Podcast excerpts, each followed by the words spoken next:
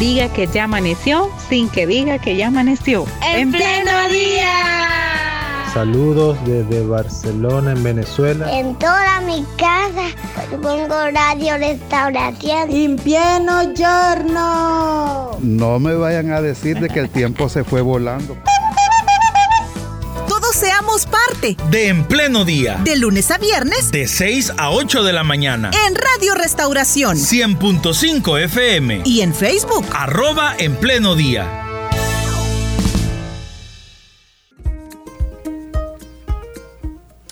Muy bien, hoy se cumple un año de régimen de excepción en El Salvador. CNN ya lo ya retomó este tema en su informativo matutino BBC Mundo lo tiene como portada también en sus medios digitales y así otros medios internacionales. Nosotros también queremos tocar este tema, queremos reflexionar. Recuerde, la iglesia es un grupo de personas comprometidas en obediencia con los principios, la ética, los valores de Cristo, de tal manera que nuestro estilo de vida debe reflejar justicia, paz, amor, verdad para la extensión del reino y es por eso que tocamos estos temas. Desde la verdad, desde la justicia, desde la perspectiva del respeto a los derechos humanos, hoy queremos analizar algunos aspectos, algunas lecciones de este primer año del régimen de excepción junto a Omar Serrano, vicerrector de la Universidad Centroamericana José Simeón Cañas UCA, a quien le damos la bienvenida a nuestro programa. Buenos días, Omar. Muy buenos días, Ricardo. Eh, buenos días también a Carla y buenos días a toda la audiencia de esta emisora, a todos los hermanos y hermanas de la Iglesia LIM y de otras denominaciones que nos escuchan. Es un gusto estar aquí con ustedes. Muy bien, a nosotros nos da mucho gusto poder hacer esta reflexión junto a usted. A un año de régimen de excepción, ¿cuáles son como los primeros puntos que vienen para reflexionar sobre esta medida en El Salvador? Pues muy bien, este, para comenzar yo diría que el régimen de excepción se ha convertido en el principal pilar que sostiene la popularidad del presidente de la República.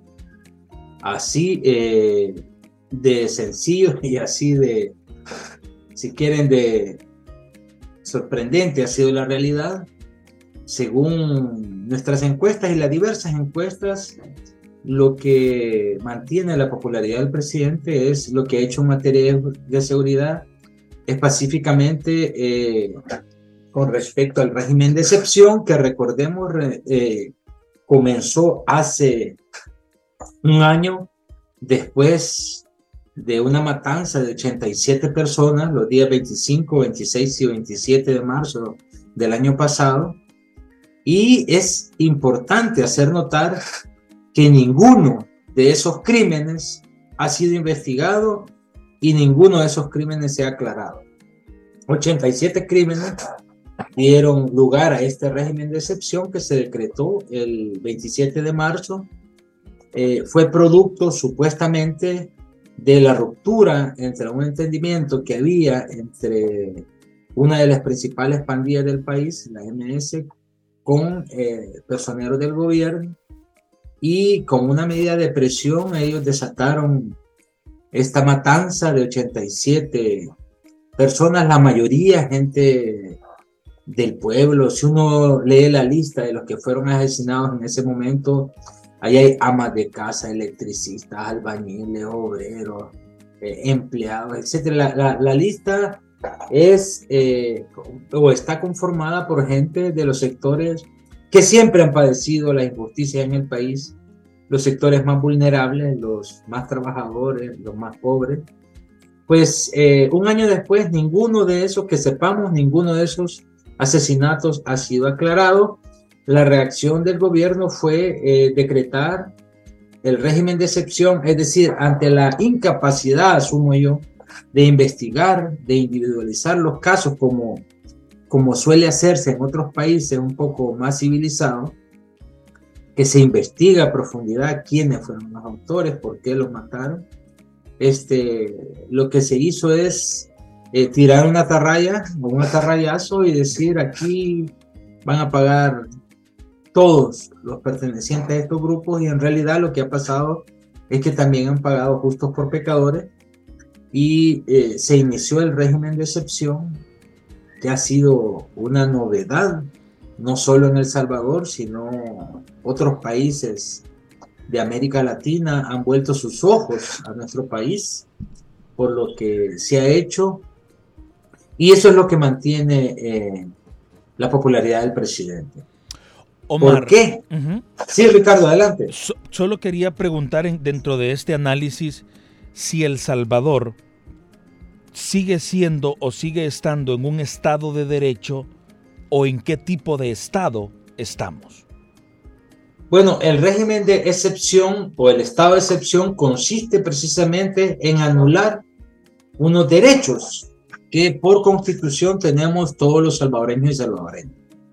Se llama excepción porque es en un periodo especial. De hecho, la constitución dice que no puede durar más de un mes. Son medidas extraordinarias ante situaciones extraordinarias, pero lo que hemos vivido en El Salvador es que el régimen de excepción se ha vuelto permanente. Ya cumplimos un año, ya tenemos una renovación, vamos a tener un año más un mes de régimen de excepción. Es decir, lo extraordinario se ha vuelto ordinario en el país. Y eso quiere decir que se siguen conculcando derechos que nos asisten según la Constitución. Por ejemplo, el régimen de excepción eliminó eh, el periodo de, de, detención provisional, digamos, de 72 horas y lo extendió a 15 días. Eliminó el derecho que le asiste a cada persona de que se le diga por qué se le captura, eso no es necesario yo, ya eh, eliminó eh, el que debe estar un abogado presente y tener una orden judicial, eh, la policía cuando captura, eso ya no vale, ¿verdad? Este, y entonces lo que se llama excepción porque es un tiempo limitado donde se restringen los derechos que en la vida ordinaria se deberían respetar en el país. Lo que ha pasado es que esa restricción de derechos se ha vuelto permanente y eso va contra el Estado de Derecho, contra la legislación, porque viola los derechos de, la población. Bueno, con base a lo que la población dice, con base a lo que la mayoría dice, hay un grupo que aplaude el régimen de excepción porque menciona han bajado los niveles delincuenciales en el país. Ya hay más libertad en algunas colonias, en algunos barrios, comunidades en donde antes no era así. Pero hay otro grupo de personas que lamenta este régimen porque han sido víctimas injustamente. Si el punto central aquí es eh, por qué falta investigación, por qué no se encierra nada más a las personas a quienes se les ha comprobado un delito? ¿Por qué tiene que ser como un atarrayazo, verdad? ¿Qué es lo que ha impedido que se individualicen los casos y que exista una investigación? Bueno, yo diría que dos cosas, básicamente. Primero, la falta de capacidad para realizar una investigación profesional que individualice los casos. Y en segundo lugar, la falta de voluntad. Este, porque esto también requiere voluntad política. Se puede tener la capacidad, pero si no, tiene, si no se tiene voluntad, no se va a hacer de todas maneras. Pero si se unen las dos cosas, esto es lo que agrava la situación.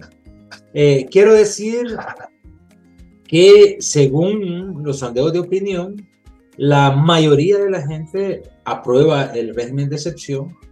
Pronto vamos a sacar nosotros una encuesta que evalúe el régimen de excepción precisamente a un año de su vigencia y eh, la mayoría de la gente aprueba el estado de excepción. ¿Por qué? Por lo que ya decía eh, Carla.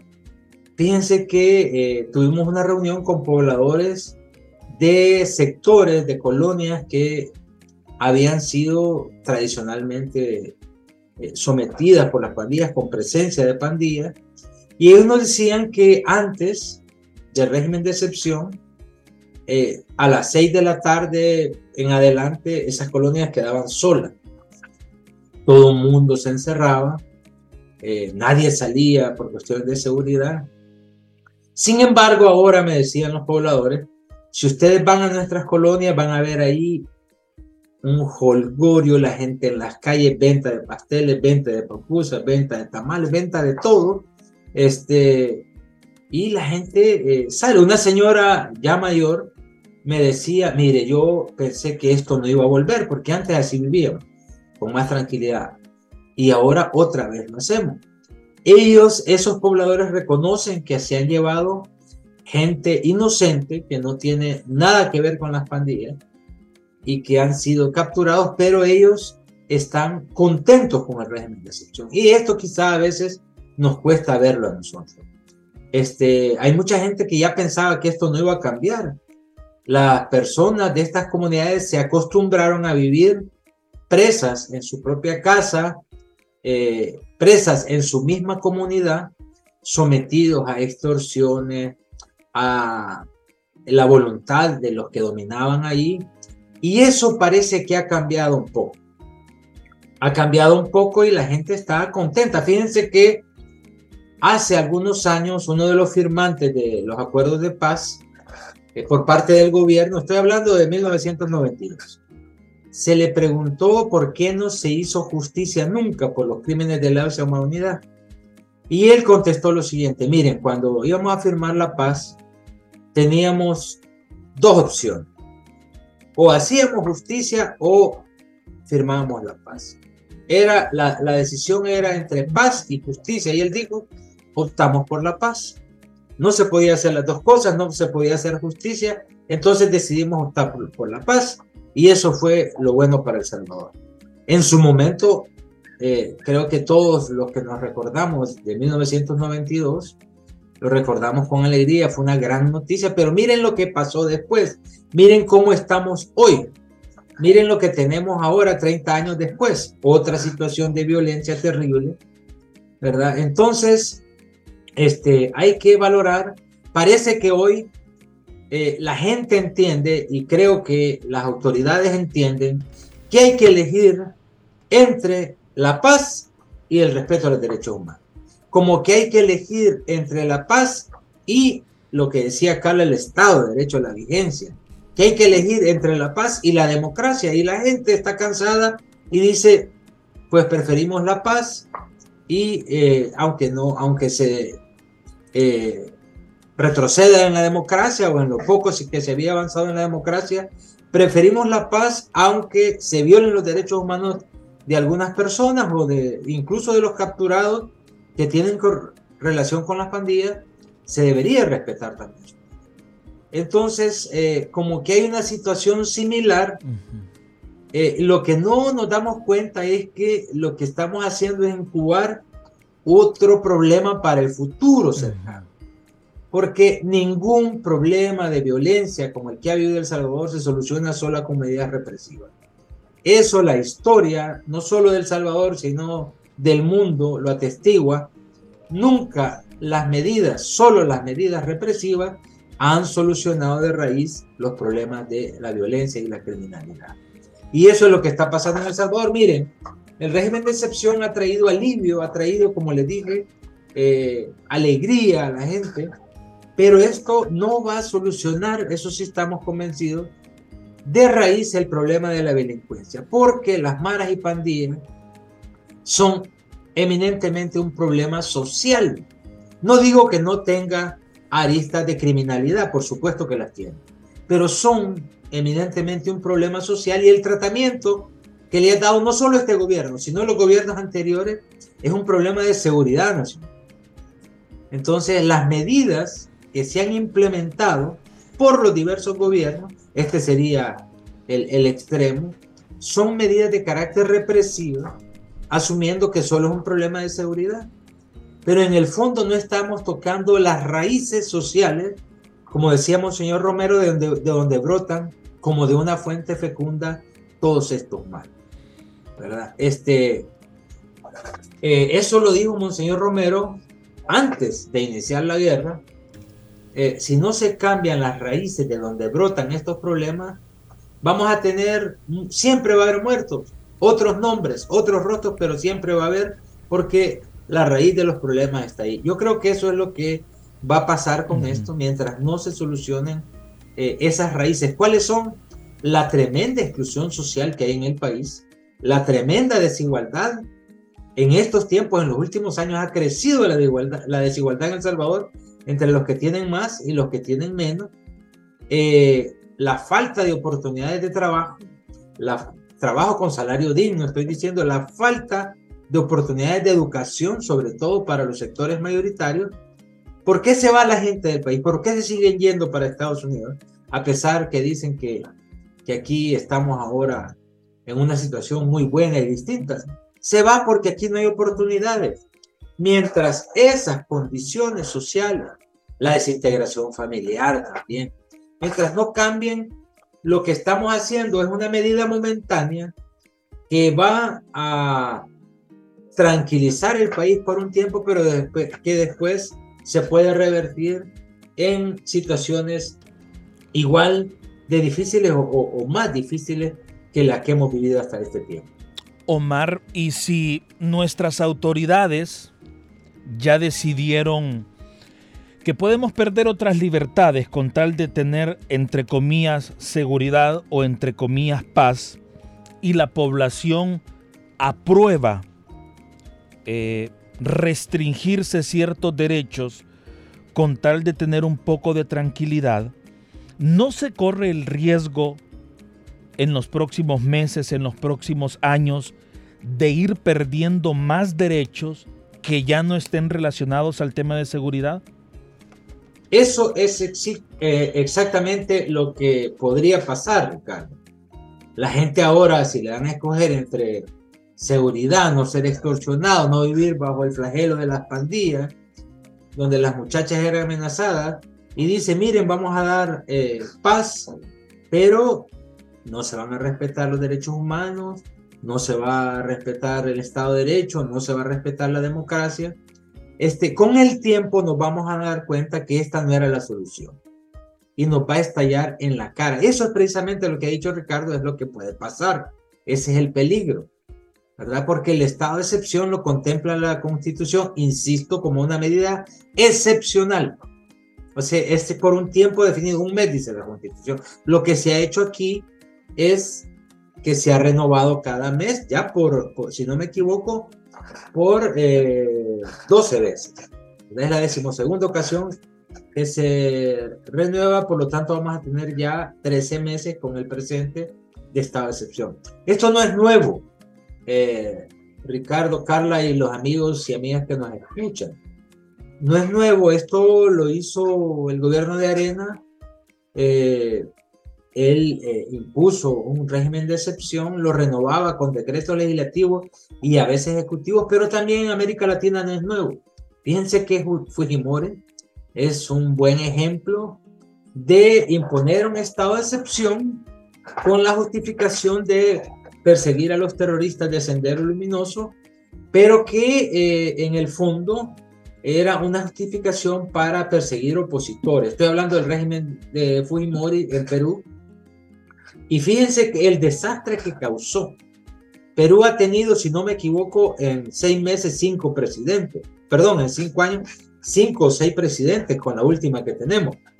Este, de, deshizo la institucionalidad, la destruyó y, y el país todavía no se recupera de esa inestabilidad a la que fue sometida, eh, porque eh, Fujimori, al igual que está pasando en otros países como el nuestro, eh, destruyó la institucionalidad, la hizo a un lado, destruyó el Congreso y legisló según su voluntad, violando la ley, violando derechos humanos y los efectos que ha causado en el Perú todavía este, no se repone y, y prueba de ello es la inestabilidad política que vemos prácticamente cada seis meses en el Perú.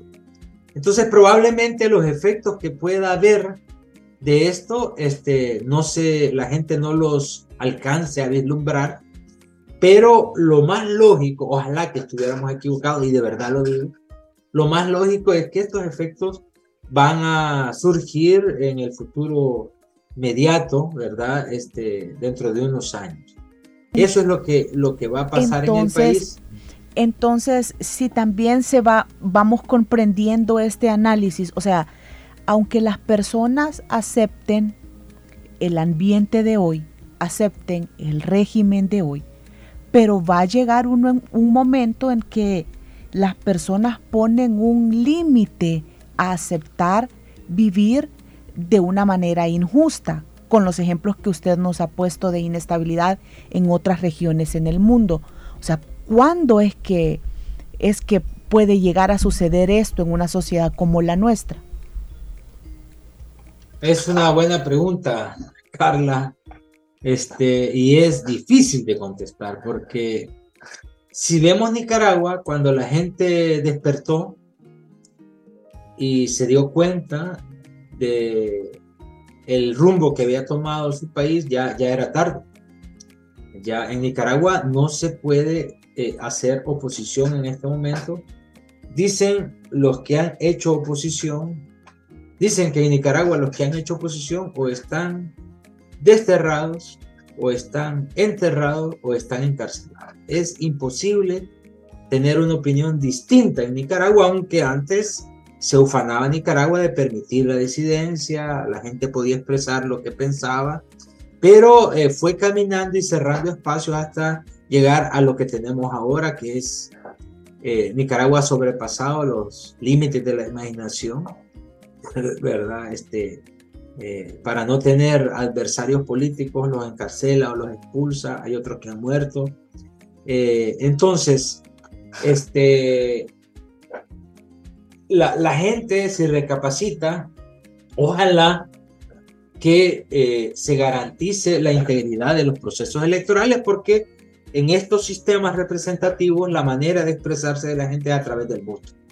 Pero cuando ni eso está garantizado, como en el caso de Nicaragua, piense que la última elección, según el régimen sandinista, fue 85% de participación. Según los observadores independientes, fue el 15% que llegó a votar por eh, prácticamente por todos los municipios quedaron en, manos del FSLN, del Frente Sandinista, este, y no hubo oposición porque no la puede haber. Entonces ya, ya es tarde, ¿verdad?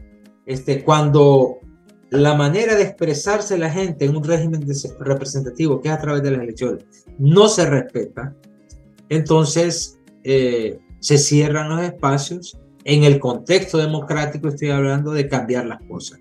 Bueno, El Salvador vivió fraudes electorales en 1972, en 1977, eh, luego vino eh, en ese año el asesinato de Rutilio Grande, después el de Monseñor Romero en 1980, y entramos a una guerra fratricida que nos dejó eh, muchas lecciones y mucho dolor, mucho sufrimiento, que todavía no se ha restañado todavía. Este, entonces, la gente en El Salvador creo que esa experiencia puede ayudarla.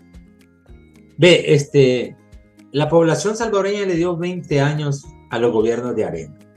Gobiernos que prometieron cosas y que en el fondo no se cumplieron. No cambió la situación, el nivel de vida de la población. Luego eh, le dio 10 años de margen de tolerancia a los gobiernos del FMLN que prometieron un cambio de verdad en El Salvador, pero eh, el, cambio en términos significativos, estructurales, no llegó según la gente. Y ahora llega un nuevo gobierno que ha prometido cambiar la historia de El Salvador, porque para este gobierno lo que hay antes de él no sirve de los acuerdos de paz, la guerra fue una farsa, entonces prometen una nueva historia del país. Este, no, tampoco es nuevo esto, ¿verdad? Eso han prometido diversos líderes en el mundo que usan metodologías muy similares a las que usa este gobierno, fundada en la, en la estrategia mediática, ¿verdad? En, en promesas, en, en virtualidad, entonces este gobierno ha dicho que va a cambiar la historia del país, eh, que va a mejorar las condiciones de vida y la gente, a pesar de que estamos viviendo una crisis económica terrible, no solo en El Salvador a nivel mundial, pero aquí eh, el pan en la mesa se hace cada vez más difícil poner, ¿no? Para mucha gente, sobre todo, la de los sectores más vulnerables. A pesar de eso, todavía la gente muestra esperanza en que esto va a cambiar. Si eso no se realiza, si no se traduce en un bienestar para los mineros, porque a la gente usted le puede dar una canasta de alimentos, pero vuelve a la situación actual. No se, tanto, no se trata tanto de dar, sino de crear condiciones para que la gente se pueda ganar la vida dignamente en su tierra y no tenga que emigrar a otro país. Mientras eso no se dé, la gente va a ir recapacitando, creo yo. Si se da, pues maravilloso. Pero si no se cumple esa promesa de mejorar el nivel de vida de toda la población, entonces la gente va a ir reaccionando y espero yo que no sea muy tarde, como en el caso de Nicaragua. Omar, ¿y cómo le garantizamos a la población una, un equilibrio entre le doy, te doy seguridad, pero también te respeto los derechos humanos, te doy tranquilidad, pero también eh, te ofrezco garantías jurídicas, garantías de Estado de Derecho. Y quiero ponerlo desde el ejemplo de dos comentarios, que nos, dos comentarios de muchos que nos han llegado a través de nuestro WhatsApp. Un comentario dice lo siguiente. La población que vivíamos y que aún vive en zonas que eran señaladas como conflictivas, agradecemos el estado de excepción. Yo vivía en aflicción por mis dos hijos, de 11 años el niño, 11 años la niña, y solo padres con hijos en crecimiento eh, sabemos el pavor que nos daba la delincuencia. Esto está en un lado de la balanza, Omar. Pero del otro lado tenemos el siguiente mensaje. Esto, al referirse a la, reflexión que, que usted nos hace, Omar, es una realidad. Tenemos que sacrificar muchos inocentes solo por ver a otros felices. Y no les importa a nadie quién seca las lágrimas de los niños que se llevan a sus padres. ¿Y quién le dará la vida a aquellos que mueren por falta de atención médica en las cárceles? Aquí hay dos perspectivas, Omar, pero ¿cómo encontramos el balance? Es que yo creo que el planteamiento que se nos hizo tanto para la guerra como el que se hace hoy en día eh, es equivocado, no es verdadero, no debe ser así. Porque en la guerra se nos dijo, miren, ¿qué queremos? ¿La paz o hacer justicia por tanta violación a derechos humanos? Y entonces dijeron la paz. Y ahora se nos dice, ¿qué quieren? ¿La paz o respetar los derechos humanos? Entonces, el hermano, eh, que entiendo yo, trato de entender su sufrimiento y lo comprendo, y entiendo que esté agradecido porque para ellos ha sido eso. Pero poner en una, como, como en dos opciones, eh, la paz, la pacificación de la zona y el respeto a los derechos humanos es falso, porque se podrían hacer las dos cosas. Quien ha infringido la ley quien ha cometido un delito, quien ha asesinado a otra persona, tiene que enfrentar la ley. Tiene que pagar por el delito que cometió. Eso así funciona el Estado de Derecho. Pero hay que comprobárselo, hay que investigar, hay que decir, mire, usted hizo esto, esto y esto.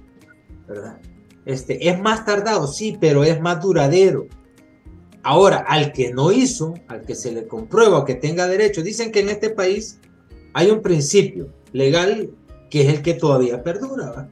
Es que nadie puede ser considerado culpable hasta que se demuestre lo contrario. Aquí se ha invertido ese lote. Todo el mundo es considerado culpable, ¿verdad? Desde el principio, desde que se, se le acusa. Entonces, quien ha infringido la ley tiene que rendir cuentas al país. Tiene que ser sancionado este, y ahí el sistema de penitenciario tiene un rol importante porque la constitución dice que usted manda a un centro eh, de rehabilitación, un centro penal, ¿verdad? Para, eh, para rehabilitar a esa persona, para que pague una sanción social, pero para rehabilitarlo, para que vuelva a la sociedad eh, ya con otros patrones de conducta, eh, que vuelva cambiado, ¿verdad? Pero este, el sistema de, de, centros penales aquí ha sido, dicen que si la calle es la escuela del crimen, los penales han sido la universidad. No cumple el rol constitucional. Entonces, mire, poner eh, o queremos paz o respetamos los derechos humanos, no se vale, porque se puede perseguir las dos cosas. Hay que perseguir y hay que capturar al que viola la ley, al que hace daño a otros, al que tiene manchadas de sangre para ver si se puede rehabilitar en un centro de rehabilitación.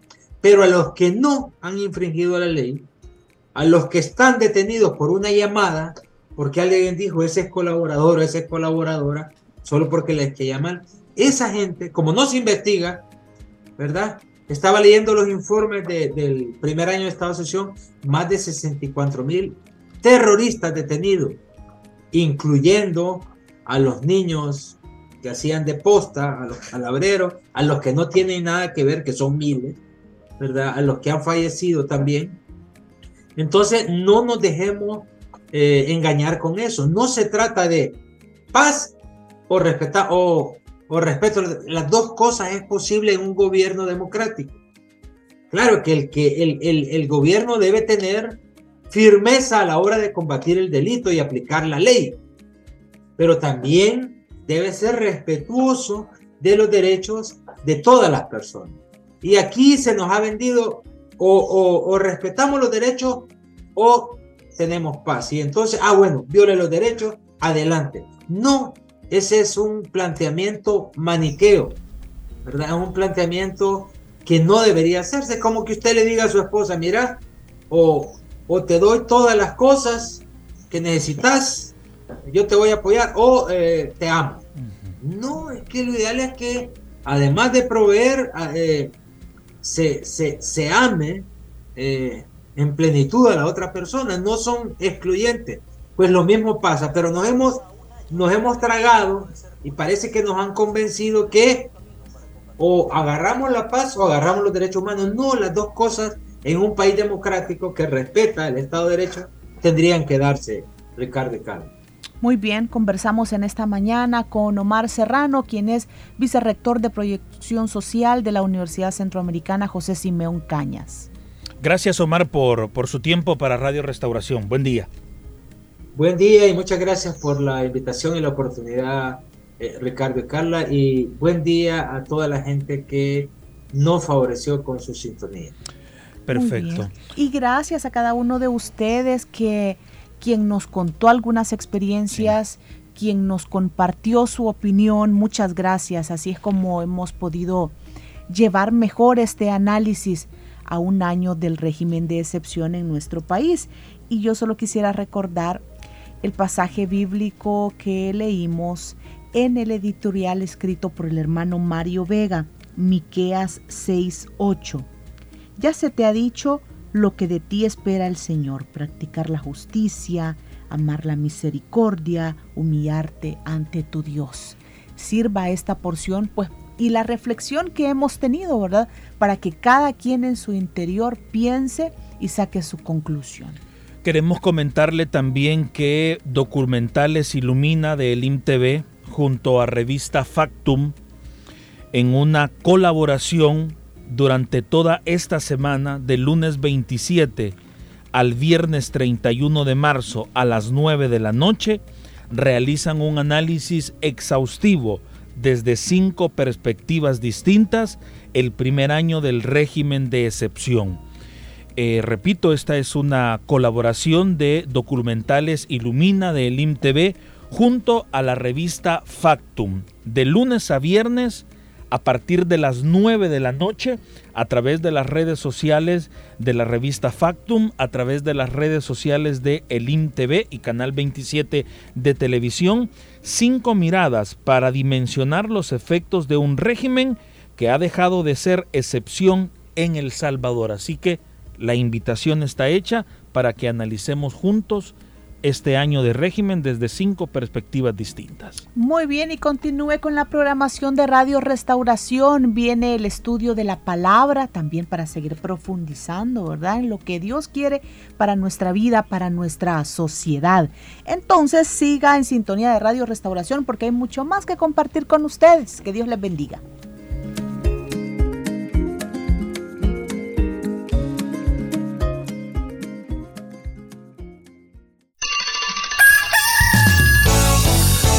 Diga que ya amaneció sin que diga que ya amaneció. En pleno día. Saludos desde Barcelona, en Venezuela. En toda mi casa pongo radio restauración. En pleno giorno. No me vayan a decir de que el tiempo se fue volando.